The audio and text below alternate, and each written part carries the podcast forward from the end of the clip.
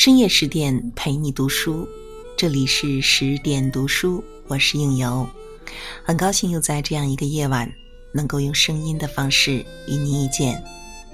今天晚上又要为您分享到来自冰心的《我的二十六条择偶条件》。这篇文章呢是冰心以男士的口吻来写的女人，最初呢是发表于一九四一年二月二十一日重庆版的《星期评论》第十二期，署名男士，后来又收入到《关于女人》天地出版社一九四三年九月初出版。让我们一起来听。新近搬了一次家，居然能从五个人合住的一间屋子。搬到一间卧室、一间书房连客厅的房子里来，虽然仍有一个屋伴儿，在重庆算是不容易的了。这两间屋子略加布置尚属雅洁，窗明几净，常有不少的朋友来陪我闲谈。大家总觉得，既有这么雅洁的屋子，更应当有个太太了。于是谈风又转到了择偶的条件。随谈随写，居然也有二十几条，如下：一，因为我自己是在北方长大的南方人，所以我希望对方不是北人南向，此条可以商量。二，因为我是学文学的，所以希望对方至少能够欣赏文艺。三，因为我是将近四十岁的人。所以希望对方不在二十五岁以下。四，因为我自己是个瘦子，所以希望对方不是一个胖子。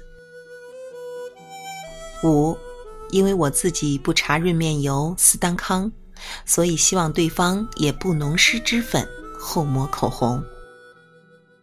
六，因为我自己从未穿过西装，所以希望对方也不穿着洋服。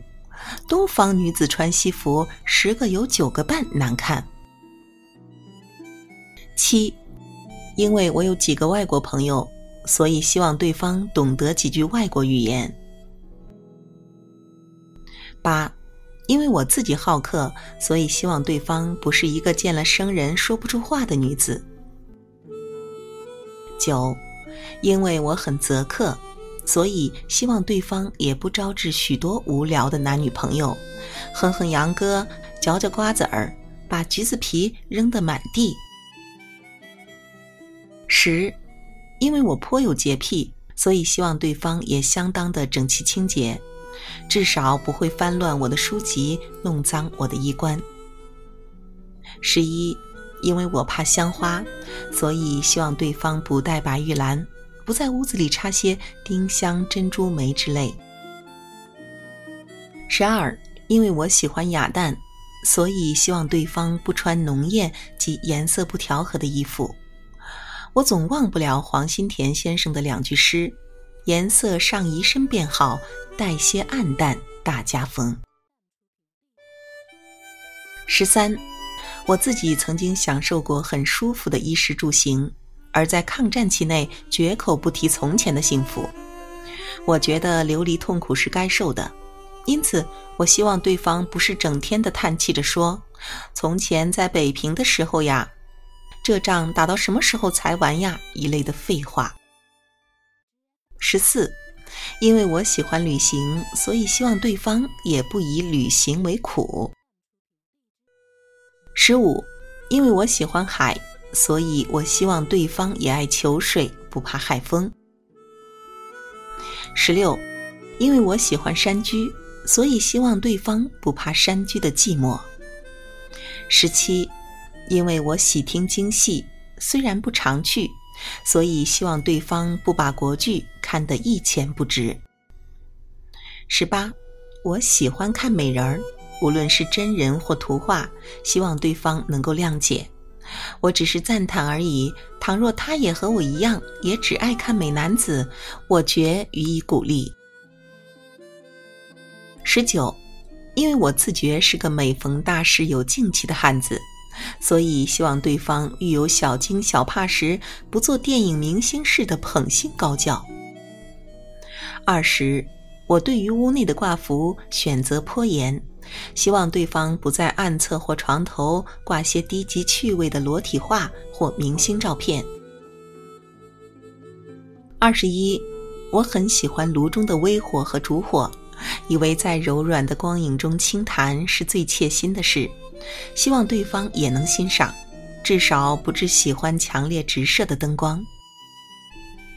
二十二，我喜欢微醺的情境，在微醺后谈话作文都更觉有兴致，因此我希望对方不反对人喝一点酒。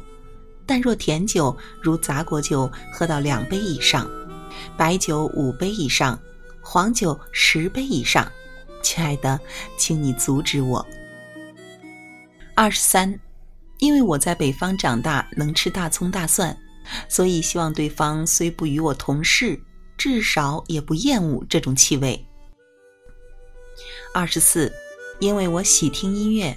所以，希望对方不在音乐会场内高声谈笑或睡觉。二十五，因为我喜欢生物，所以希望对方不反对我养狗或养鸽。二十六，一个朋友把我叫住了，说：“你曾笑你那位死去的朋友提出了二十六个择偶条件，如今你竟快要打破他的记录了。”我说我的条件是和他不同，都是就我已有的本钱来讨代价，并不曾做过分的要求。纵不能抛玉引玉，也还是抛砖引砖。条件再多些，量也无妨。而且我注意的只是嗜好与习惯上的小节，至于他的容貌、性情以及经济生产能力等等，我都可以随遇而安，不加苛求的。另一个朋友说。嗜好习惯太相同了，反无互相吸引之力，生活在一起啊，没有兴趣。而且像你这样亲近于小杰，只有让你自己再变成为一个女人来配你自己吧。天哪！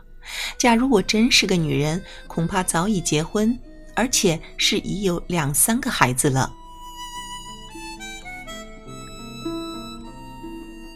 好了，今天的文章分享就是这样了。想来冰心奶奶也是非常俏皮的一个人呢。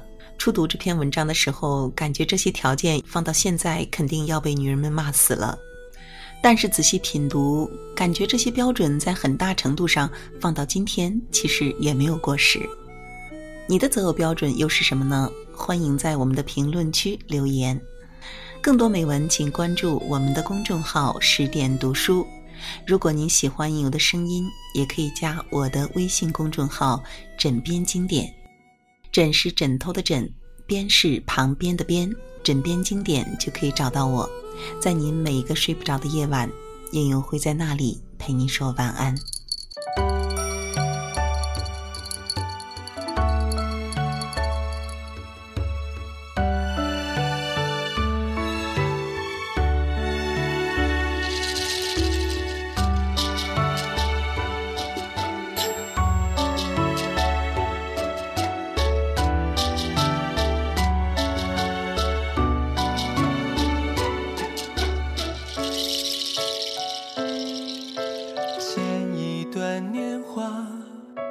写一梦牵挂。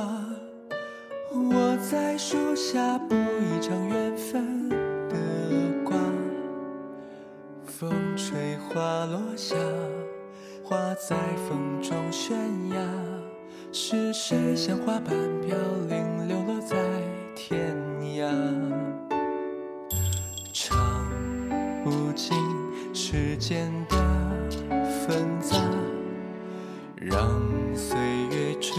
沉重的沙。我写下当年的无暇。捧起回这晚茶，将多少相思独自饮下。执一把沙，飘洒天涯，谁把？